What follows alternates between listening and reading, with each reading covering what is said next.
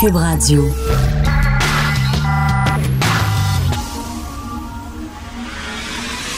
De 10 à 11. De 10 à 11. Richard Martineau. Politiquement incorrect. Cube Radio. Hey, bon mardi tout le monde, merci d'écouter Cube Radio et Politiquement Incorrect. Il y a des gens qui sont en business. Tu sais, des gens qui roulent carrosse, là. Des gens qui sont en business, les grands patrons des sociétés d'État. Un texte de Pierre Couture aujourd'hui dans le Journal de Montréal. Il sort les, les- les indemnités de départ des grands boss des sociétés d'État. Louis Morissette de l'AMF, l'Autorité des marchés financiers, 450 000 d'indemnités de départ. Catherine Dagenet de la SAQ, 419 000 d'indemnités de, de départ. Lynn Roitier de l'Auto-Québec, 414 000 d'indemnités de départ. Éric Martel d'Hydro-Québec, 201 000. Nathalie Tremblay de la SAAC, 217 000. Bref, ces gens-là, là, quand ils décident de partir, tchitling, ils pensent à la caisse. Je peux comprendre que des politiciens aient des indemnités de départ parce que quand tu es en politique, des fois, tu te fais des ennemis. Les gens n'aiment pas le parti pour lequel tu es. Il y a beaucoup de politiciens qui disent c'est difficile de trouver un job après, en politique. Je peux comprendre. Mettons, je sais pas, tu es au PQ, tu es politicien au PQ, tu sors de là, hein, tu es un séparatiste, blablabla, on, on veut pas t'avoir dans notre bureau. Bon, je peux comprendre que tu as besoin d'une indemnité de départ, le temps de te remettre sur pied, puis tout ça, puis bon, te virer de bord. Mais qui va dire, ah non, tu étais à l'Auto-Québec, je veux pas t'avoir. Tu étais gestionnaire à l'Auto-Québec, je veux pas t'avoir. Tu étais gestionnaire à la SAC, je veux pas t'avoir. Ces gens-là vont se trouver une job comme ça dans le privé. Aucun problème, on se trouve une job. Pourquoi des indemnités de départ? Parce que ce sont des salaires cachés. Tu sais, le gars de Revenu Québec, Carl Gauthier, par exemple, son salaire de base annuel, c'est 222 000 et 246 mais son indemnité de départ, c'est 92 602 Tu ajoutes ça aux 222 000 puis c'est ça son vrai salaire. Mais dites-le. Dites-le d'ailleurs, au lieu d'avoir des primes cachées, puis des affaires, des petits cadeaux, puis des bonnies, puis des gugus, puis finalement que ça fait que tu passes de 200 000 à 400 000 ben dites, votre salaire, c'est 400 000 On dirait qu'on tente de nous cacher des choses, mais je comprends pas pourquoi le gars de l'AMF, l'autorité des marchés financiers, Louis Morissette, pas, pas le comédien producteur, l'autre Louis Morissette de l'AMF, ce gars-là, il a une indemnité, de départ de 450 000. Quand il va partir de l'AMF, il va se trouver un job hyper facilement. Il n'y a pas besoin d'indemnité de départ pour tomber sur. C'est des parachutes dorés. Ces gens-là roulent carrosse en Christie. Ils sont mieux payés que le premier ministre, quand même. Ils sont mieux payés que les sous-ministres. Ils sont vraiment, là, c'est la super grosse job incroyable. Est-ce que vous croyez à la révolution technologique promise par Éric Kerr? Éric Kerr a dit là, que là, là, ça, ça fait des années que ça va mal dans le milieu des technologies de l'information. Le gouvernement, c'est tout croche. On bosse l'échéancier, on bosse les budgets. Ça doit coûter 200 millions un système informatique. On se ramasse, ça coûte 1 milliard, 1 milliard et demi. C'est complètement délirant. Lui il arrive et dit non, non, on va faire le ménage là-dedans. Il va y avoir une révolution informatique. Tu sais, quand tu déménages, mettons, là, il faut que tu changes ton adresse dans 50 sites. Tu- Non, non, non. Tu changes ton adresse une fois, ça va aller dans tous les ordinateurs. Tous les ordinateurs de tous les ministères vont se parler entre eux autres. Gros projet, là, 1,2 milliard sur 10 ans. Ça va être hallucinant. Tu auras moins de temps au téléphone. Euh, Tu vas poser une question au gouvernement. Le gouvernement va te répondre comme ça en temps réel. On va être branché. C'est l'avenir. Là, il, il annonçait ça cette semaine. Le lendemain, pout, pout, pout. Le lendemain, 24 heures plus tard, ah, mais finalement, ça va pas aussi bien qu'on pensait. Le fameux guichet unique, là, accès unique, là, le fameux guichet unique là, où tu t'en vas sur un, un site, un site euh, Internet et tu as accès à tous les programmes du gouvernement.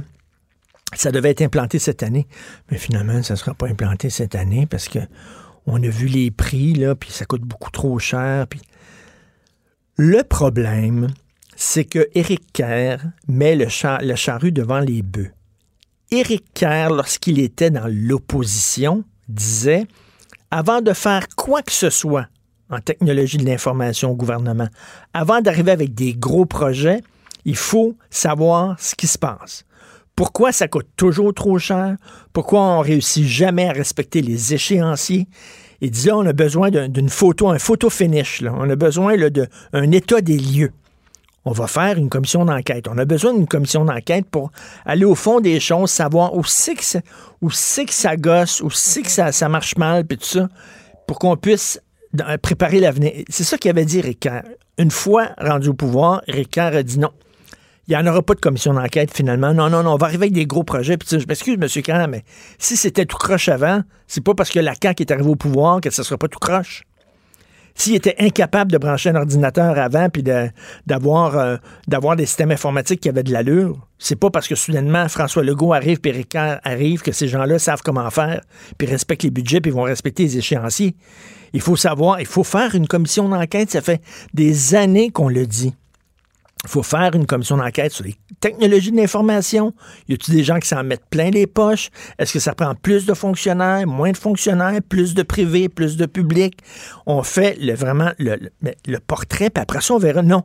Eric a sauté par-dessus une étape. Tout de suite, là, on va avoir la révolution technologique. Ben là, c'est ben non.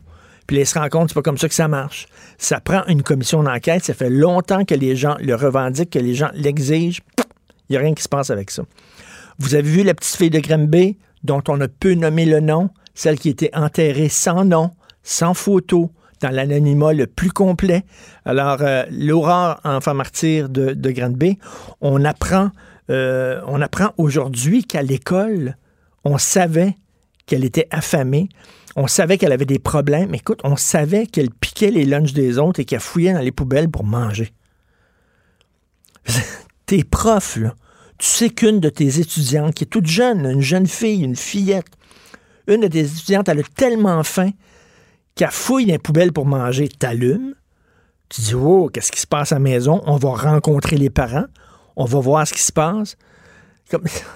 cette histoire-là, c'est incroyable. Toutes les lumières vertes étaient allumées. Toutes les lumières étaient allumées sur le dash, sur le bureau, là, toutes.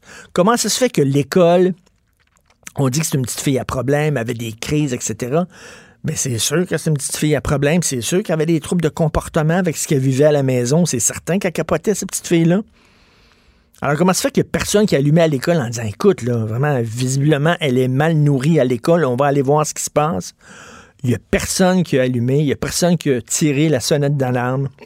Incroyable. J'entendais ce matin, autre sujet, une représentante euh, amérindienne qui disait oui, il y a bel eu bien, il y a, bel, eu un génocide. Et vous avez vu, là, euh, Roméo Dallaire lui-même, qui s'y connaît en, termes de génocide, parce qu'il était au Rwanda quand ça s'est produit. On le sait qu'il a fait une grosse dépression nerveuse, etc. Parce qu'il se sentait impuissant. Euh, lui sait c'est quoi un génocide, puis je m'excuse, mais Roméo Dallaire dit non, non, c'est pas un génocide, là, qu'il a contre les Amérindiens. Okay, calmons-nous, là. Et même François Legault a dit J'accepte pas le terme génocide. En tout cas, bref, cette représentante des Amérindiens disait Il y a eu un génocide culturel et il y a eu un vrai génocide. Non, non, non, il ne faut pas mettre toutes les affaires dans le même paquet. Est-ce qu'il y a eu un génocide culturel? Oui. On voulait tuer la culture de ces gens-là. On leur a imposé une langue, on les a sortis de leur milieu, on les a, on a pris leurs enfants, on les a sacrés dans, un, dans des orphelinats de force. Est-ce que ça, c'est un génocide culturel? Oui on a voulu tuer leur culture. On n'a pas voulu tuer, il n'y avait pas un plan systémique pour tuer les personnes. Voyons donc, là, on peut pas. Puis les femmes disparues, là, puis assassinées, on ne sait même pas qui les a tuées. Ça se peut-tu que certaines de ces femmes-là ont été tuées par des Autochtones, On sait qu'il y a des problèmes de violence conjugale. Ça se pourrait-tu? Je veux dire, avant de dire un génocide, on peut-tu faire la lumière? On sait même pas qu'est-ce qui est arrivé. Il y a des femmes qui sont disparues. On ne sait pas s'ils sont mortes, sont-elles sont encore On ne sait pas ce qui se passe, puis on parle d'un génocide. Désolé. Je trouve que le mot est vraiment, vraiment trop gros. Une petite anecdote personnelle. Récemment, j'ai euh, posté une vidéo sur ma page Facebook. C'est la nouvelle mode en France, les milkshaking. Alors, les gens qui t'aiment pas, tu leur sacs un milkshake d'en face. Fait que là, il y avait des vidéos de politiciens qui se font sacrer un milkshake d'en face. Vous savez, c'est un voie de fait, là. Vous n'avez pas le droit de faire ça. C'est comme si tu, peux, tu gifles quelqu'un dans, la rue. Tu arrives, taf, tu gifles quelqu'un dans la rue. Tu n'as pas le droit de faire ça. C'est une attaque, une attaque physique. C'est l'entartage, la, la tarte à crème, le milkshake d'en face. Tu n'as pas le droit de faire ça. Euh, tu, tu, portes plainte à la police si jamais quelqu'un fait ça, puis la personne va être accusée de voie de fait. Bref. Et là, il y a un gars qui s'appelle Jean-Philippe Audet. Sur un site Internet, écrit-moi, Martineau, si je le crois, c'est sûr qu'il va recevoir quelque chose. Alors ça, c'est une menace. Le gars, il dit, si je le croise, il va recevoir quelque chose, Martineau. C'est quoi? Qu'est-ce que je vais recevoir? Une claque d'en face? Un coup de poing sa gueule? Un milkshake? D'en face? Et là, ma blonde a fait une petite recherche. Jean-Philippe Audet, il travaille pour un groupe qui s'appelle Ensemble. Savez-vous ce qu'ils font ensemble? Ils vont dans les écoles, entre autres, pour dire aux jeunes qu'il ne faut pas faire de l'intimidation qu'il faut être pour la diversité. Il faut accepter les autres qui ne pensent pas comme nous. Il faut être tolérant. Jean-Philippe Audet, il est animateur. Il va dans les écoles et dit aux jeunes acceptez les gens qui ne pensent pas comme vous, puis faites pas d'intimidation, c'est mauvais. Puis lui, il s'en va sur Internet, puis il dit Martineau, si je le croise, il va en manger une. Hello! Alors hier, j'ai écrit euh, un courriel à ses boss, puis il m'a écrit hier pour s'excuser. Monsieur Martineau, ben oui, Hugo, je te l'avais pas dit, ça. Hugo, notre chercheur, il m'a écrit hier soir pour s'excuser. Je m'excuse, Monsieur Martineau, puis tout ça. Puis j'espère, il a tellement peur de perdre sa job, mais je m'excuse, mais tu sais. Là, il s'est fait pincer, là, soudainement, il s'excuse. Mais si j'avais pas, si il s'était pas fait pincer, il aurait continué à écrire ce genre d'affaires-là sur Internet. Alors moi, je me demande, moi, je pense qu'il est, est indigne de ce poste-là. Il ne peut pas aller dans les écoles et prêcher la tolérance et supposément combattre l'intimidation quand lui-même est un intimidateur dans la vraie vie. Selon moi, il devrait perdre son poste. Il n'y a pas d'affaire là. En tout cas, bref, on va en parler peut-être un peu plus tard dans l'émission. Vous écoutez Politiquement Incorrect. Richard Martineau. Politiquement incorrect. Alors, une action collective pour crimes sexuels contre les témoins de Jéhovah. Euh, les témoins de Jéhovah peuvent en appeler du jugement qui a donné le feu vert à une action collective contre eux pour agression sexuelle alléguée sur des mineurs. Donc, la Cour d'appel du Québec leur a octroyé ce droit par une décision rendue lundi. On sait qu'il y a des gens euh, qui ont fait une action collective contre les témoins de Jéhovah en disant il y a eu des crimes sexuels. Les témoins de Jéhovah le savaient, ont fermé les yeux. Et là, les témoins de Jéhovah vont appeler de ce jugement-là. Nous allons parler avec euh, Jean-Sébastien Lozo, qui est auteur du livre Réveillez-moi, une enfance chez les témoins de Jéhovah. Bonjour, Monsieur Lozo. Salut Richard, comment ça va? Très bien, ben merci d'être euh, merci d'être avec nous. Euh, ça me fait grand plaisir, comme à chaque fois. Oui, ben c'est beaucoup de courage hein, que ça prend de ta part pour dénoncer les témoins de Jéhovah. Et quand tu as lu ça, que les témoins de Jéhovah ont appelé du jugement, pouvant en appeler du jugement, Qu'est-ce que tu en as pensé? C'est une mauvaise nouvelle pour toi, j'imagine. Ben, c'est une, ben, on, on, peut le prendre comme ça. C'est, sûr qu'à, qu'à première vue, euh, j'ai pas été surpris de ça parce que c'était clair que eux, euh, ils allaient, ils allaient pas laisser ça euh, de cette, de ben cette façon-là.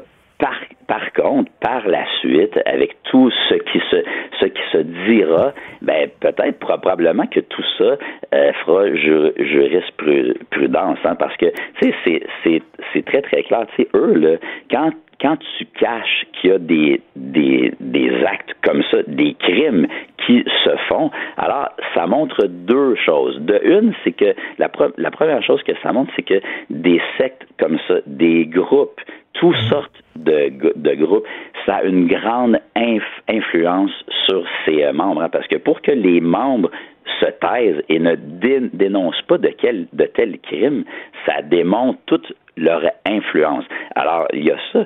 Et la, deux, la deuxième chose qu'il y a, c'est que si ces groupes-là, ces sectes-là, ne préfèrent se taire, mais à quelque part, ça montre qu'ils en sont complices.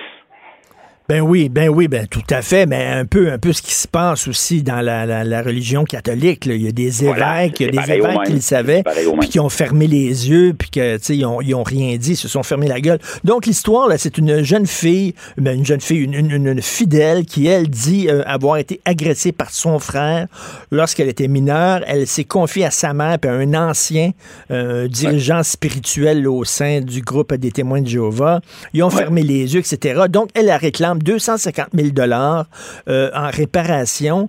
Euh, et là, justement, ben, en fait, on, a permis aux témoins de Jéhovah de faire appel, mais ça, c'est c'est pas une c'est pas pas une exception. Ça arrive comme ça. Souvent, c'est ça le système de justice. Quand tu fais un recours collectif, eux autres ont le droit d'en appeler, puis après ça, c'est à la justice de décider qui a raison, qui a tort. Ça. Voilà. Mais tu sais, euh, Richard, si tu me permets, c'est que que moi je trouve déplorable, c'est que encore une fois, on va laisser euh, des des gens qui sont à l'extérieur de, de ce dossier-là euh, prendre une, une décision. Alors que que le geste, là, on parle d'un de crime sexuel. Hmm. Un crime sexuel, qu'il soit commis peu importe où, peu importe dans quel groupe, ça demeure que c'est un crime sexuel. Alors, que ce soit dans une secte, ça doit être dit et ça doit être dénoncé et les gens qui l'ont fait doivent être punis pour ça. Alors, moi, c'est c'est là où je trouve ça euh, frustrant. C'est que hmm. parce que c'est dans une secte, ah ben là, il faut prendre des gants blancs. Non, il n'y a pas ben de gants ben blancs pour ben, aucun crime. Sous prétexte de la religion, on accepte des choses qu'on n'accepterait pas autrement. Tu sais, veux dire par exemple, euh, toi, mettons si euh, tu dis, tu t'empêches ton enfant de manger dans la journée, les gens vont dire voyons donc c'est épouvantable, ça n'a pas de sens, on va appeler la DPJ, tout ça. Mais si tu dis non non, mais c'est ma religion je l'empêche de manger pendant la journée sous des raisons religieuses, on va dire Ah, OK, on l'accepte. Si toi, tu dis à ton enfant, mettons, je veux pas que tu écoutes de la musique, les gens vont dire Ouais, non, c'est de la maltraitance. Mais si tu dis, mais non, c'est la religion qui veut pas qu'elle écoute de la musique. Ah, OK, c'est correct, c'est ta religion. On accepte des affaires. Dès qu'il y a le mot religion, soudainement, on baisse les bras. Voilà. Puis tu sais, euh, pour pour parler plus précisément de cette secte-là des témoins de Jéhovah, eux leur euh, leur rapport avec le sexe est quand même assez particulier. Parce que euh, bon, quand il y a des crimes sexuels, on veut pas en parler, on le cache pour que ça reste lisse, hein, que ça reste beau, mais par, par par contre, quand tu es gay, tu peux pas être dans cette secte-là. Oh non, ils sont anti non, si voilà, si tu veux euh, être un, un vrai membre de cette secte-là, si tu es gay, tu dois te renier. Alors déjà, en partant, euh, le, le, la, la, relation que cette secte-là a avec le sexe est assez particulière. Oui, la bonne nouvelle de toutes ces affaires-là, de ces sectes-là, la bonne nouvelle, Jean-Sébastien, c'est que les, les, médias sociaux vont tout changer. Moi, au Franc-Tireur, il y a plusieurs années, j'avais interviewé trois anciens euh, des témoins de Jéhovah, des ben, gens qui là, justement. Ben, c'est ça, ben, c'est ça. avec deux autres qui ont grandi dans les témoins de Jéhovah. Voilà. Et, euh, tu te souviens là, qu'il y, a une des filles qui est une chanteuse connue. Euh, elle, disait, elle disait, bon, tu sais, ils nous lavent le cerveau, ils nous disent toutes sortes d'affaires, ils nous empêchent de voir des gens qui sont pas témoins de Jéhovah doit rien se tenir avec des témoins de Jéhovah. Donc, c'est certain. Moi, je connaissais rien. Mais elle dit, quand les médias sociaux sont arrivés, quand Internet est arrivé, là, j'ai pu aller sur Internet puis lire sur les témoins de Jéhovah. Et là, j'ai allumé. Là, j'ai vu que ça n'avait pas de bon sens. Donc, ces sectes-là, pendant longtemps, ont pu avoir une emprise chez les gens, puis, tu sais, les faire grandir à part de la société. Mais là, avec les médias sociaux, oublie ça, là tu as raison, sauf qu'en même temps, euh, l'emprise que ces sectes-là exercent sur leurs membres est tellement forte que tu sais, je, je l'ai mentionné dans mon livre, hein, c'est que les, les cerveaux se font laver au cycle délicat. Alors, tu t'en mmh. aperçois pas, mmh. tu t'en aperçois pas, mais après quelques temps, oh, tu n'es plus capable de réfléchir par toi-même. Et c'est ce qu'on voit là, parce que, je le répète, il y a des crimes sexuels qui ont eu lieu, qui ont lieu, et les membres préfèrent se taire. C'est grave, pareil. J'aime bien ta formule euh, au, cycle délicat. Le délicat, ben délicat c'est très bon. Donc, tu le sais pas que tu te fais laver le cerveau parce que c'est pas brusque. Euh, voilà. mais, mais, écoute, il y a quelques années, il y a quelques années. Oui. moi juste de te dire ça. Tu sais, là, on parle de, de, de crimes sexuels, mais tu sais, quand tu es un enfant, les parents, puis regarde bien, c'est quand même raide. Et comme tu l'as dit, si ça se faisait à, l'extérieur d'une secte, on n'accepterait pas ça. Mais quand c'est dans une secte, OK, la vie est très, très belle. Les parents ont le droit Puis je le dis de source sûre parce que moi, je l'ai vécu moi-même quand j'étais jeune. Les, les parents ont le droit de frapper leur enfant avec une baguette de bois, la même là que tu prends pour brasser ta ta soupe, là, ben, ils ont le droit de frapper leurs enfants. Mais euh, attends minute, là. Attends, mais, moi, si je faisais ça avec mes enfants, la DPJ débarquerait, la police débarquerait, jamais je croirais qu'on accepte ça parce que c'est une secte. Ben moi, j'ai reçu des coups de baguette de bois régulièrement quand j'étais jeune et pourtant j'étais pas un enfant à trouble loin de là, mais j'ai quand même reçu ça.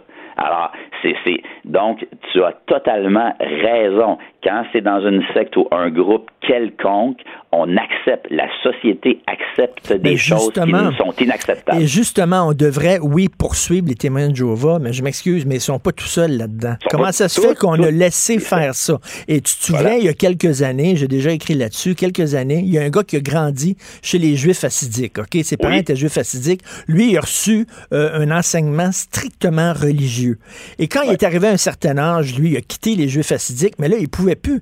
Il pouvait pas fonctionner parce que l'éducation qu'il a eue ne le préparait pas à la vie moderne. Il a une éducation strictement religieuse. Et là, lui, il a décidé de poursuivre le gouvernement en disant, vous m'avez laissé tomber, vous avez accepté que mes parents m'éduquent dans l'ignorance.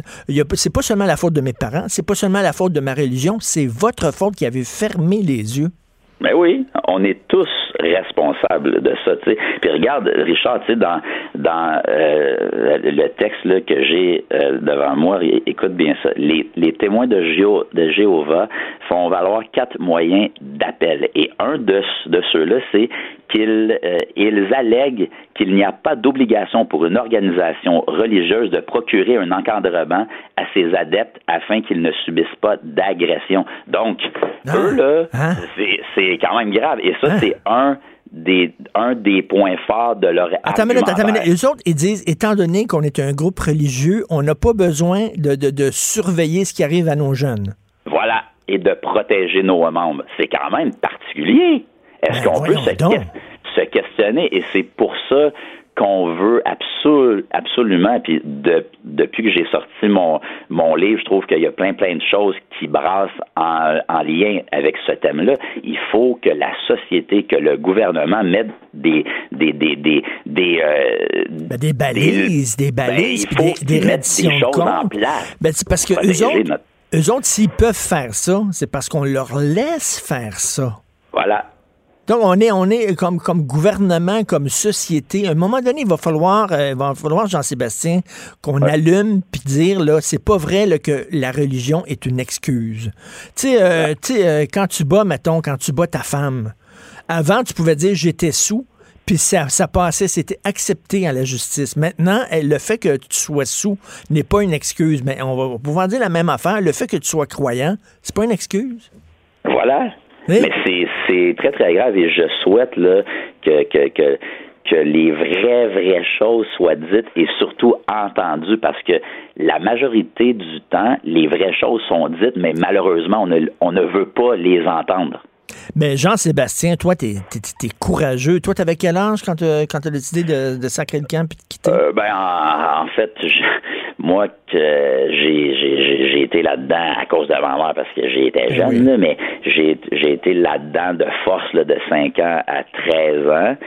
Et puis, euh, je suis sorti de ça là, euh, du mieux que j'ai pu. mais, mais quel courage. Puis quand tu es sorti de là, est-ce que ça t'a pris une période d'adaptation? J'imagine que tu comme pas fait pour, pour vivre à l'extérieur de cette gang-là. Tu sais? Ben heureusement, euh, autour de moi, j'avais des euh, gens qui étaient dans le vrai vrai monde, si je peux m'exprimer ainsi. Donc, ça a fait en, en sorte que l'adaptation n'a pas été si rocambolesque que ça. Par, par contre, euh, ce qui est ce qui est ce qui est ce qui, a été difficile pour moi, c'est de, de, de de savoir qui j'étais vraiment parce que dans, pendant cette période-là de 5 ans jusqu'à 13 ans, j'ai en quelque sorte joué un rôle. Hein. Donc, je me suis menti à moi-même.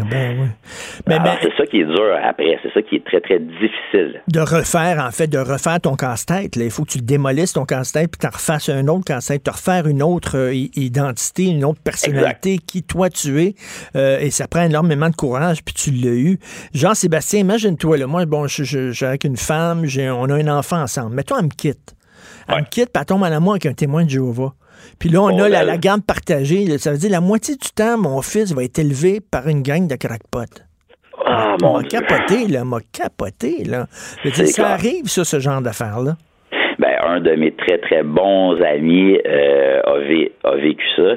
Et euh, d'ailleurs, chapeau à lui parce que c'est grâce à, lui qu'il que, y a eu un jugement et euh, ces filles maintenant sont, sont, sont, sont protégées. Alors, la, maman qui est dans ce texte-là ne peut plus les forcer à faire du porte-à-porte. Et puis ça, euh, ce, ce, ce, ce père-là est un père rempli de courage qui a été capable de jouer son rôle jusqu'au bout. Oui, parce que ça fait partie justement de l'éducation, c'est que tu es obligé de faire du porte-à-porte. Tu n'as pas le droit de fêter ta fête, tu n'as pas le droit de fêter Noël, tu ne reçois pas de cadeaux, tu n'as pas le droit de fréquenter d'autres enfants qui sont pas témoins de Jéhovah, oui. Ben, moi, je dis que tu n'as pas le droit de vivre. C'est, voilà, Mais, mais, mais toi, aujourd'hui, bon, ton livre, tu as écrit le livre Réveillez-moi, un enfant chez les témoins de Jéhovah. Euh, euh, toi, tu n'en es pas seulement sorti, tu veux aider les autres à s'en sortir aussi. Ben, écoute, j'aide les autres, ben, j'essaie. Euh, euh, avec mon documentaire qui a été diffusé à TVA au nom de Jéhovah, j'ai permis à d'autres euh, à d'autres gens qui souffrent de s'exprimer pour mettre leur vie au moins, ben, donner un nouveau souffle à leur vie. Tu sais. Ben Jean-Sébastien euh, Lozo, écoute, euh, bravo, moi je t'admire beaucoup. Euh, ça, ça, prend beaucoup de courage, puis tu essaies d'aider les autres aussi à se sortir. Mais honte à nous, honte à nous qui acceptons, sous prétexte de la religion, des choses qu'on ne devrait jamais accepter. Merci Jean-Sébastien. Pour nous rejoindre en studio. Studio à commercial cube.radio. Appelez ou textez. 187 cube radio. 1877 827 2346. Politiquement incorrect. Alors, le mardi, on parle avec Denise Bombardier, qui aujourd'hui est dans une de mes villes préférées, à Londres. Bonjour, Denise. Bonjour, et si vous permettez, euh, je suis à Londres, mais moi, je suis venu à Londres la dernière fois, ça fait à peu près 10-12 ans et je sais tout, de, je sais tout ce qui, ce qu'on raconte, tout le phénomène de London Pakistan. Mais hier, je suis allée dans un quartier qui dit c'était un quartier euh, indien. Oui. Et là, maintenant, c'est le Moyen-Orient. Mais c'est le Moyen-Orient, euh, mon Dieu, quel lapsus, voilé de la tête aux pieds ah et la figure recouverte. Et c'est vraiment, ça nous fait un choc parce que il y, en a maintenant à Montréal, mais enfin il y en a, il y en a quelques-unes. Je veux dire, faut, mais mais là c'est à pleine rue dans une grande rue à Marblehead, là, au bout de Marblehead. Et c'est, c'est, invraisemblable. Parce que parce que c'est même pas la vision que l'on a quand on va si on va au Maroc par exemple, bon, il y a des femmes voilées avant, il y en avait beaucoup moins, mais là maintenant il y a des femmes voilées, il y a des étudiantes voilées, je le sais, il y a quelques années, je suis allé donner euh, une conférence à, Marrakech et, et, les filles étaient il y avait une proportion importante de filles qui étaient voilées, mais pas de la tête aux pieds, habillées comme on les retrouve en, Arabie Saoudite, vous voyez, ça fait vraiment un choc. Oh non, mais on a l'impression qu'ils ont perdu le contrôle. Je me souviens la dernière fois je suis allé à Londres, je suis allé chez Harrods, qui est le grand, grand magasin que vous connaissez, le grand magasin à, rayon. Bon. et, chez Harrods, Denise, ah c'était incroyable. Les femmes voilées de pied en cap, il y en avait plein. Plein. mais il n'y a Ouais, mais il n'y a pas seulement que les femmes voilées, c'est que la construction qui se fait, la richesse qu'il y a ici, euh, on sent bien que elle est, c'est une richesse qui est en partie euh, directement branchée sur les, euh, sur le pétrole, n'est-ce pas? C'est sûr que c'est, l'argent et on, on le sait d'ailleurs, c'est l'argent des, des, des Émirats et, des pays arabes. Parce qu'un jour il y aura plus de pétrole, mais ils auront les plus beaux immeubles partout dans le monde et ils ont investi, c'est normal qu'ils investissent, voilà. Et on, le, le multiculturalisme britannique, hein, c'est ça, on voit où ça mène.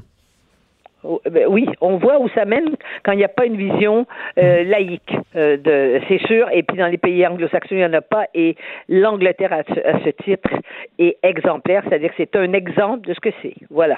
Vous voulez, vous, euh, vous voulez me parler là d'une, d'une publicité, en fait, d'une, photo euh, qui, a été, euh, qui, qui a été produite, euh, commanditée par le service d'accueil des nouveaux arrivants de Trois-Rivières. Parlez-moi de ça.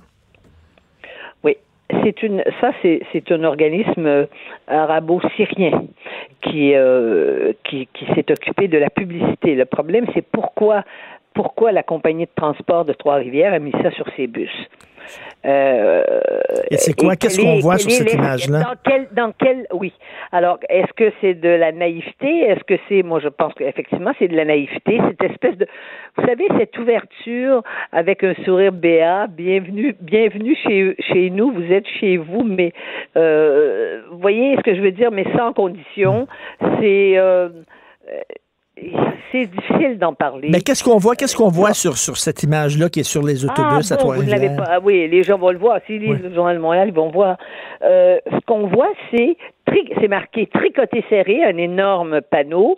Tricoté serré, il y a trois femmes voilées. Hein?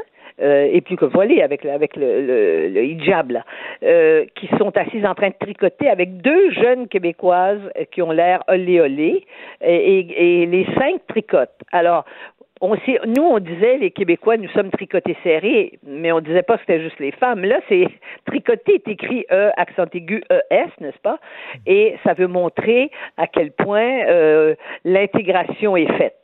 Eh bien, si on croit que l'intégration, euh, et, et si on croit d'abord que quand on veut faire une représentation des immigrantes, il faut mettre toujours des femmes voilées. Tout le temps, tout le temps, tout le la temps. banalisation. La bana- c'est nous qui participons à la, banalisa- Oui. à la banalisation, n'est-ce pas? Nous donnons le sentiment qu'une immigrante, c'est une femme voilée, donc musulmane, alors que nous avons des immigrants qui nous viennent de partout dans le monde. Nous avons une proportion, une majorité de femmes musulmanes qui sont chez nous, ne portent pas le voile. Faut-il le répéter? On est Mais obligé pourquoi, de le mais pourquoi, Denise, faut le Eh bien, parce répéter que à ça ne se voit pas. satiété? Parce qu'on préfère en plus.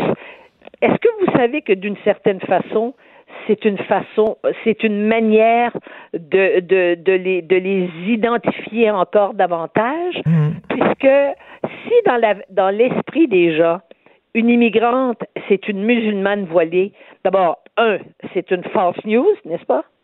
Hein? Oui. Deuxièmement, ça dit que une immigrante doit être voilée, en tout cas si elle est si elle est musulmane, et ça ça fait disparaître tous les tous les immigrants qu'on accueille Parce chez que- nous. parce que les- les- les- des immigrants. Les, les, les, les invisibles, ce sont les femmes immigrantes musulmanes non voilées. On les voit Exactement. jamais. Parce qu'on les montre pas à la télévision, justement, parce qu'elles n'ont rien pour se distinguer des fait- autres.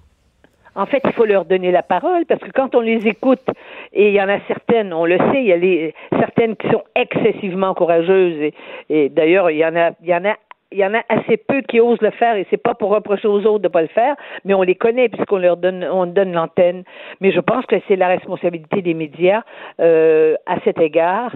Euh, il y a une responsabilité des médias là-dessus parce que c'est plus facile de montrer une femme voilée, ça hein, ça fait plus spectaculaire que de montrer une femme qui n'est pas voilée. Mais on dit mais pourquoi elle est là? Et tout à coup elle ouvre la bouche, elle nous dit je suis musulmane et moi je ne porte pas le voile. Puis elle nous explique pourquoi.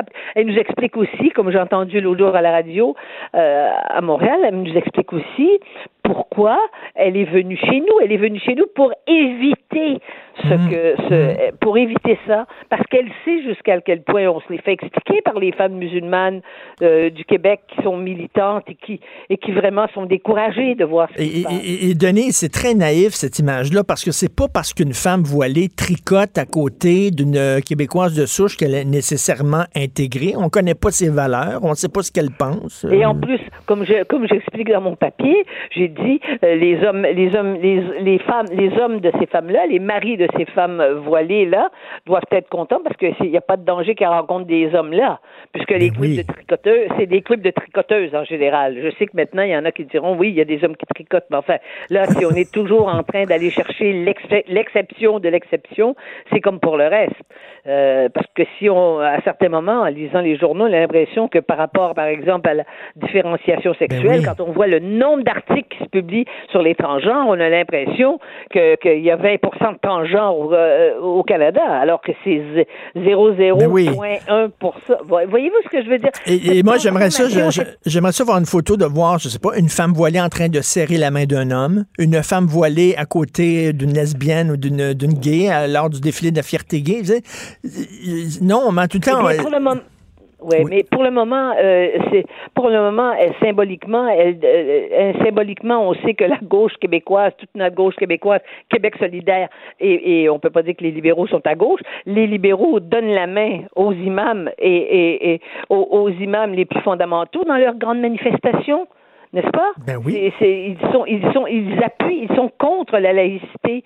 Alors ils donnent la main à, tous ces gens-là. Et au fond, ils nient cette réalité qui est que la majorité des musulmans du Québec ne sont pas, ne, ne, ne- les femmes ne sont pas voilées et ce ne sont pas des fondamentalistes. Mais quand on dit quand on dit ce genre de choses-là, Denise, vous le savez, on se fait traiter de Ben, raciste. Ah, ah, ah, moi, j'arrête pas de dire, écoutez, arrêtez. Il y a plein de musulmans qui m'arrêtent dans, les- dans la rue régulièrement pour me dire, Monsieur Martineau, merci, continuez, je- parlez je- en notre nom. Euh, j'ai quitté le Maroc, j'ai quitté la. Tunisie, j'ai quitté, j'ai quitté l'Algérie parce que j'en avais, j'en avais ras-le-bol de ces gens-là.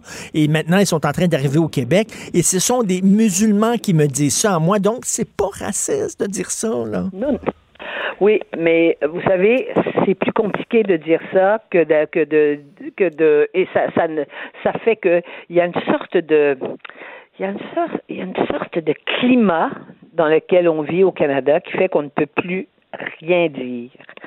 On peut plus dire des choses aussi simples que ça et on est accusé et je dirais que l'accusation devient la réalité. Et ça, c'est dans beaucoup de domaines. Je, voulais juste vous dire un mot sur les femmes qui, maintenant au Québec, là, ça va être fait pour au Canada, les femmes allaitent dans les parlements. Ça, c'est, et ça prend une femme pour le dire, je suis sûre, les hommes, d'abord, il n'y a pas un homme qui peut toucher à ça, ils vont tous lever la main et dire que c'est une bonne idée que les femmes allaitent, allaitent dans les parlements.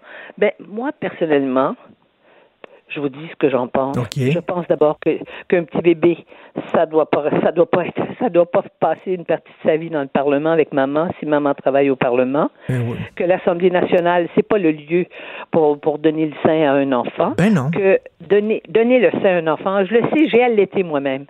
C'est un c'est un geste excessivement intime. Mm.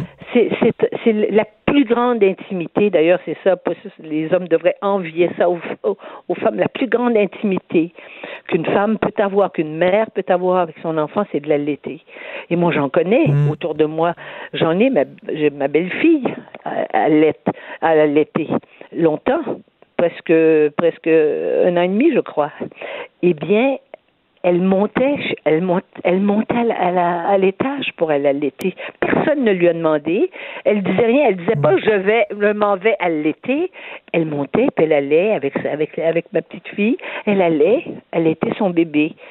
L'Assemblée nationale, c'est pas fait pour ça. Je suis désolée. Ben non. Et de Ben, toute façon, je parle dans le beurre puisque c'est fait et que j'aurai euh, que euh, et qu'on peut me sauter à la tête parce que je dis à la figure parce que je dis ça parce que dans il y a des pays dans les pays euh, du de dans les pays du nord de l'Europe n'est-ce pas? Ça se fait aussi mais c'est pas parce que ça se fait qu'on ne peut qu'on doit dire eh bien puisque ça se fait eh bien bravo Oui, mais, tout, se, tout, tout se fait sur la place publique. Regardez, là, Denise, mettons si je vais souper chez vous, là, il y a quelqu'un autour de la table que je connais pas qui commence à sortir le sein à allaiter son bébé, je vais être mal à l'aise. Je vais être mal à l'aise. Pas parce que je suis prude, pas parce que je suis. Oui. Je veux dire, c'est un. Ouais, on, fait, on va faire ça dans une petite chambre à côté. Oui, mais il y a autre chose aussi derrière ça, derrière ça, Richard. Il y a de la part des femmes, de la part des, des- de- de- d'un certain féminisme, il y a une volonté de dire qu'un sein, c'est, ça n'est pas un objet sexuel chez la femme. Eh bien, le sein chez la femme sert à allaiter l'enfant, donc à nourrir, à transmettre la vie, puisque allaiter, c'est nourrir l'enfant. Mais les saintes, ce ne sont pas que ça. Les saints sont un, sont un symbole sexuel et c'est la négation de ce symbole sexuel. Ben oui, c'est pour ça que ça m'est arrivé, moi, une fois. il y a une femme qui, qui je savais pas regarder. elle, me parlait en allaitant son bébé, puis je, vraiment, je savais pas regarder en disant. Mais bien sûr, et c'est pas parce que vous êtes, c'est pas parce que vous êtes pas normal. Au contraire, vous avez un réflexe normal.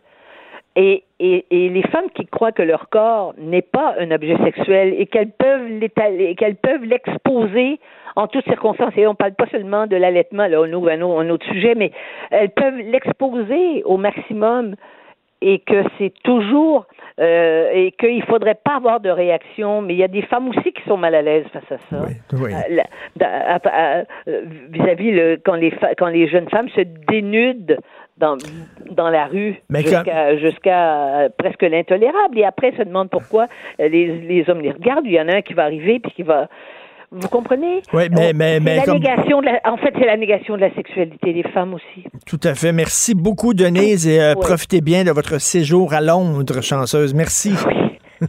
Merci, au revoir. Merci. Richard Martineau. Richard Martineau.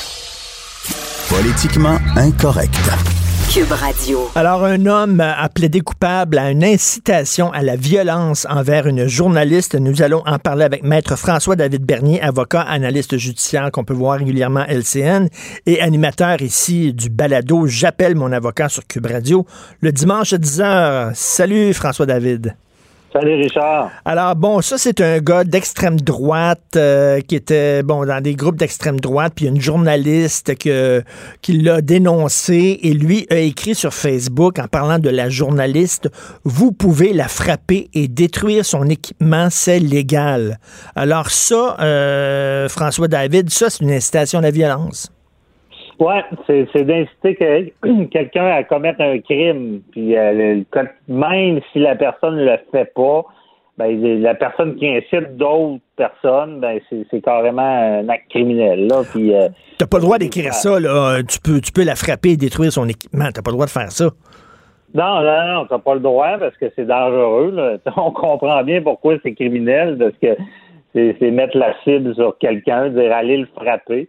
On a vu ça il n'y a pas si longtemps dans les médias aussi. C'est un homme qui avait été euh, il avait plaidé coupable aussi.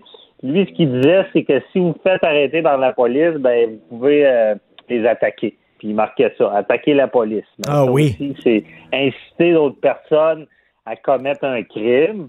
On a déjà vu des cas, euh, seulement pour t'expliquer, Richard, comment ça peut aller loin, il y a eu aussi un, un majeur qui avait incité un mineur à commettre un meurtre. Donc là, hein? on, est loin, mais imaginez, là, tu sais, inciter quelqu'un à commettre un crime, la le, jeune, finalement, n'a pas commis le meurtre, mais c'est une infraction criminelle, parce qu'imaginez s'il l'avait fait. Puis s'il l'avait fait, ben, la personne qui a incité est passible de la même peine que celui qui, le fait. Là. OK, mais c'est quoi la peine? Là? Lui, il a plaidé coupable. C'est quoi la sentence qu'il peut avoir? Bon, ça sera pas une grosse affaire, parce que euh, en, droit criminel, on n'est pas tant dans le préventif. C'est rare qu'on va dire ah, c'est dans les rares articles qui sont préventifs, là, parce que Imaginez, il est, coupable, mais le crime n'a pas vraiment eu lieu. Il n'y a, pas eu personne qui a frappé la, journaliste. Fait que, hmm. dans ce cas-là, souvent, c'est une probation. Mais, mais on, banalise ces appels à la violence. Là. Pourtant, c'est, par, par exemple, l'entartage. OK? C'était la mode de sacrer une tarte à crème dans la face des gens qu'on n'aime pas. Euh, Mathieu Bock-Côté, à un moment donné, il a fait une conférence à Québec, dans une librairie à Québec. Il y a un mm-hmm. gars qui est arrivé, puis il a sacré une tarte d'en face. Euh, moi, j'avais dit à Mathieu Bock, écoute, tu devrais porter plainte parce que c'est un voie de fait. Tu n'as pas le droit de faire ça, légalement. Non. Ah, c'est un voie de fait. C'est sûr de mettre une tarte, euh, un voie de fait, ça peut être une petite poussée. C'est toujours ce qu'il y a en arrière. On a vu des voies de fait, des voies de fait euh, cracher dans la face de quelqu'un, c'est un voie de fait aussi. Mais c'est sûr, euh, Richard, c'est certain qu'on banalise ça. Puis on l'a vu, on en a déjà parlé souvent. Euh, les gens écrivent n'importe quoi sur Facebook, pensent que c'est pas grave, mais je l'ai dit, tu sais, c'était le Far West Facebook, mais de ben plus en plus, ça va cogner à la porte. Toc, toc, toc, c'est qui? La police. Là, lui, il a dû faire le saut parce que je pense que j'ai bien compris. Écoute, lui, il à travaillait pour un rire. anti-intimidation. Ben, eh ben oui, écoute, écoute, ça, je veux te parler de mon, mon, mon truc à moi, là. Un gars qui s'appelle Jean-Philippe Audet, euh, hier, qui a écrit Si je le croise, en parlant de moi, si je le croise, Martineau, c'est Ok. sûr sûr qu'il va recevoir quelque chose, OK? C'est sûr qu'il va recevoir quelque chose. Ce gars-là, Jean-Philippe Audet, après une recherche, on a découvert, ma blonde et moi, qui travaille pour un organisme qui lutte contre l'intimidation. Ok, dire- je me mélange. Non, non, c'est ça, c'est une autre histoire, mais, mais écrire, là, Martineau va recevoir quelque chose. Est-ce que je pourrais porter plainte contre ce gars-là? Ben, là, là, on est dans la zone grise. C'est ça qui est dommageable. Il va falloir ajuster le tir parce que euh, souvent, on voit des cas de même où est-ce que on, va euh, faire une allusion, dire, ben lui, euh, c'est un ci, c'est un ça, puis on, on, on va le dépeindre. Mais ça, selon le droit criminel, ça rentre pas dans l'infraction d'inciter quelqu'un à commettre un crime. Pour inciter quelqu'un à commettre un crime, il faut que ça soit direct. Sais, dire battez-le, euh, frappez-le. C'est, c'est, donc, on est un peu une zone grise. Non, mais de dire, mettons, un que tel, de dire, est là, là. de dire, mettons, un Martineau, il est niaiseux, il est con, il est cave, il est, il est raciste, il est ci, il est ça, ça, je veux pas de problème avec ça, mais qu'on écrive, qu'on écrive, il va recevoir quelque chose. Si, il me semble, c'est, je sais pas, Ouais, c'est une c'est- menace, ça, là. C'est une menace. Oh, oui, c'est une menace. C'est- Mais c'est si on commence, pourrait oui. y avoir une plainte. Ouais. Il pourrait y avoir une plainte, là, de dire, de, de dire ça, puis en même temps, il... Oui, parce que si tu te sens menacé aussi, c'est surtout ça, tu sais. Euh, c'est- pas une menace de mort, mais c'est une menace de causer des lésions puis tout ça. Donc, c'est c'est vraiment euh, on, a déjà parlé, là, si euh, des fois on sait pas si les, per- les personnes sont sérieuses, jusqu'où ils peuvent aller. Là. Ben c'est ça, là. dommage mais, mais, tu sais, qui est avec, les médias sociaux, là, jamais ce gars-là, là, si je le croisais, là, d'ailleurs, hier, il m'a envoyé une lettre d'excuse, puis tout ça, parce qu'il s'est fait pincer, puis il est bien mal. Mais si, si, Ben ouais. puis j'ai dit que j'allais, j'ai écrit, puis j'ai dit, je vais parler à tes employeurs. D'ailleurs, quand le show va être fini, là, je vais probablement appeler ses employeurs pour le- leur demander si, euh, si c'est un gars qui partage les valeurs de l'entreprise et de pour lequel il travaille. Mais, mais, mais, mais tu sais, bon, sûr, hein? on dirait que ces, ces médias sociaux, là, les gens écrivent n'importe quoi. Ils ont perdu tout. tu Il, il me semble que tu dois écrire ce que tu, ce que tu écris, tu es prêt à le dire la face de quelqu'un. Si tu pas prêt à le Ah dire ouais, la face de quelqu'un, écris-le pas. ils sont game, ils sont game. Hey, c'est, hey, faut être game, hein. Tu écris, puis t'es sûr chez vous en pyjama, puis tu pèses sur Enter ou SN. Hey, c'est, c'est, c'est game, là, pour Ben oui. dire ça, là. Ben, ça fait- mais c'est ça le problème, c'est que les gens, ils pensent que c'est pas grave, mais après ça, puis c'est facile. Mais ça, on le voit partout, hein. Puis je sais pas euh, s'il y a des employeurs qui, qui, qui nous écoutent, ils vont comprendre. De nos jours, c'est pareil, même en, en entreprise. Les gens écrivent des courriels, puis c'est, c'est cinglant. Ils t'écrivent ça, tu prends le téléphone, tu appelles la personne, qu'est-ce qui se passe? Ah, ben non, je voulais seulement te dire, écoute, c'est pas grave, mais Mais- finalement, tu sais, les gens sont game derrière leur écran, puis comme j'ai dit, sur Internet, ça déraille, c'est le Far West, mais il y en a, puis je le répète. C'est le Far West, mais en même temps, écoute. là. Oui, mais essayer de faire du ménage là-dedans, là, c'est, c'est comme impossible. C'est-tu le nombre de courriels par jour qui est écrit puis envoyé, puis Ouais. les publications sur Facebook, puis tout ça? C'est... Sais-tu comment on fait le ménage? Je le répète encore, c'est l'exemple. C'est, c'est le principe du droit criminel. Euh, plus il va y avoir d'exemples de données, comme on, on parle de ce cas-là, et que lui euh, incite à aller frapper un journaliste, ben, lui il a dû faire le saut en tabarnouche quand la police a débarqué. Puis il y en a d'autres. Il y en a d'autres qui pensent, qui se pensent invincibles derrière l'ordi, mais ils vont faire le saut, puis leur vie va changer aussi. Parce que je, je te garantis, Richard, quand, quand tu passes dans le tordeur judiciaire, t'es changé un petit peu après. Oui, quand Il la police, quand la police cogne chez vous, là, j'imagine que ça, ça c'est comme un wake-up call, comme on dit. Là. Ouais, c'est ça. C'est un wake-up call. là. dans ton petit confort où c'était game, tu te rends compte que la vraie vie vient te rechercher. Quand tu es devant un juge, puis il faut que tu plaides coupable, puis tu brailles, puis tout le monde le sait, puis ta famille, puis ta, ta vie est chamboulée, ben, ces personnes-là, ils recommenceront plus, c'est certain. Puis en espérant que ceux qui écrivent des niaiseries lisent les nouvelles, puis qu'ils se rendent compte que s'ils écrivent des, des menaces, euh, des Mm. ils incitent des gens à faire des choses, ben comme m'amener le eux aussi, ça peut prendre du temps, des fois, m'amener la police va débarquer aussi, puis leur vie va changer parce qu'ils ont été niaiseux derrière l'ordi. Ben oui. Je pense que c'est comme ça qu'on va changer mentalité, puis de comprendre, on a déjà parlé que la liberté d'expression, c'est pas vrai que c'est c'est euh, infini puis qu'il n'y a aucune limite parce que la liberté des uns s'arrête où ceux des autres commence. Puis d'écrire des niaiseries, pensez donc à ce que à ce que vous faites dans, dans dans, la tête de quelqu'un. Tu sais, souvent, on dit, ah, ah, ah c'est pas grave, c'est pas grave, on essaie de se faire une carapace, mais à un moment donné, ça, ça, vient chercher, on, se dit, euh, ben oui. est-ce que c'est un malade ou pas? Non, non, c'est n'importe quoi. Merci beaucoup, Maître François-David Bernier. Merci.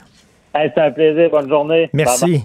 Alors, c'est ça, le, ce bonhomme-là en question, donc, euh, le, le, gars d'extrême droite, le, gars qui, qui a, il s'appelle Alexandre Parent. Lui, il était dans des mouvements de droite et lui, il a dit qu'on devrait frapper la journaliste Camille Lopez. la police a débarqué, toc, toc, toc. Moi, mon bonhomme, c'est Jean-Philippe Audet. Le gars, il passe ses journées à dire qu'il est aux enfants qu'il ne faut pas intimider, puis il intimide lui-même. Il passe ses journées à lutter supposément contre les fascistes, puis lui-même adopte des méthodes fascistes. C'est bizarre, c'est vraiment... Puis moi, c'est censé être moi le méchant. Moi, ça fait 21 ans que j'anime les francs-tireurs, OK? Dans les francs-tireurs, j'ai rencontré plein de gens de gauche. J'ai discuté des débats, des fois des débats corsés, mais des débats le fun. Quand c'était fini, on se serrait la main, puis c'était bien, puis des fois on prenait une bière, puis tout ça. J'ai reçu Amir Kadir, je suis absolument pas d'accord avec lui. J'ai débattu avec Amir Kadir, c'était le fun, avec Françoise David, dans le respect, c'était super génial. J'ai reçu des gens de gauche. Moi, je donne la parole à tout le monde, c'est moi le fasciste. Puis eux autres, ils disent qu'ils veulent m'entarter, puis ça a créé un coup de poing d'en face. Puis, eux autres, c'est des démocrates. Il y a quelque chose que je comprends pas, moi, là. là. C'est comme le monde à l'envers. Là. Allô? Ici, là, au micro, là, tout le monde peut venir ici, puis on va débattre, puis on va discuter, puis c'est ça. Mais c'est moi le méchant. Puis les autres, ils disent Martineau, on va le frapper, puis blabla. Eux autres sont corrects. Eux autres, les identifient. Il y a quelque chose que je ne comprends pas. Il y a, il y a un problème depuis quelques années avec la gauche la gauche qui adopte des méthodes fascistes sous prétexte que la fin justifie les moyens. De dire que jamais dans ma vie, jamais dans ma vie, il m'est passé par la tête de frapper quelqu'un qui n'était pas d'accord avec moi. Jamais. J'ai jamais écrit ça, j'ai jamais pensé ça. Je peux dire, lui, je suis vraiment pas d'accord, puis my God, puis tout ça. Mais de dire, il faut le frapper, J'aime trop les débats d'idées pour ça. J'aime trop la discussion. J'aime trop la chicane pour ça, pour dire il faut frapper des gens avec qui je suis pas d'accord. Je ne comprends pas ce qui passe dans la tête de ces gens-là. Mais cela dit, regardez dans, l'histoire, la gauche a tout le temps, tout le temps excusé des régimes totalitaires. La gauche a fermé les yeux sur Mao, la gauche a fermé les yeux sur Staline, la gauche a fermé les yeux quand Fidel Castro emprisonnait, envoyait les gays les lesbiennes en prison parce que c'était un crime à Cuba. La gauche disait Ah, Cuba, c'est un paradis. Ah, la Chine, c'est fantastique. Mao, il est extraordinaire, le plus grand tueur en série de l'histoire.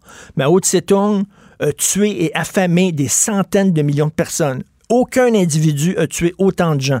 La gauche tripait sur Mao. Ah, Mao, il est donc le fun. Puis après ça, ah, le, communisme, c'est donc les gens étaient envoyés au goulag, ceux qui pensaient pas comme le régime, ça fait rien, c'est le paradis. La gauche a souvent été tentée par le fascisme. C'est drôle, d'un côté, ils disent, oh, on est antifasciste, mais quand tu regardes l'histoire de la gauche, ils ont frayé énormément avec des régimes totalitaires. Et là, c'est eux autres qui, supposément, sont démocrates, puis c'est moi qui donne la parole aux gens qui pensent pas comme moi, qui est un facho le monde à l'envers. Alors, euh, Joanie Henry, merci beaucoup. Hugo Veilleux, merci beaucoup. On se reparle demain 10h. Passez une excellente journée politiquement incorrecte. Cube Radio.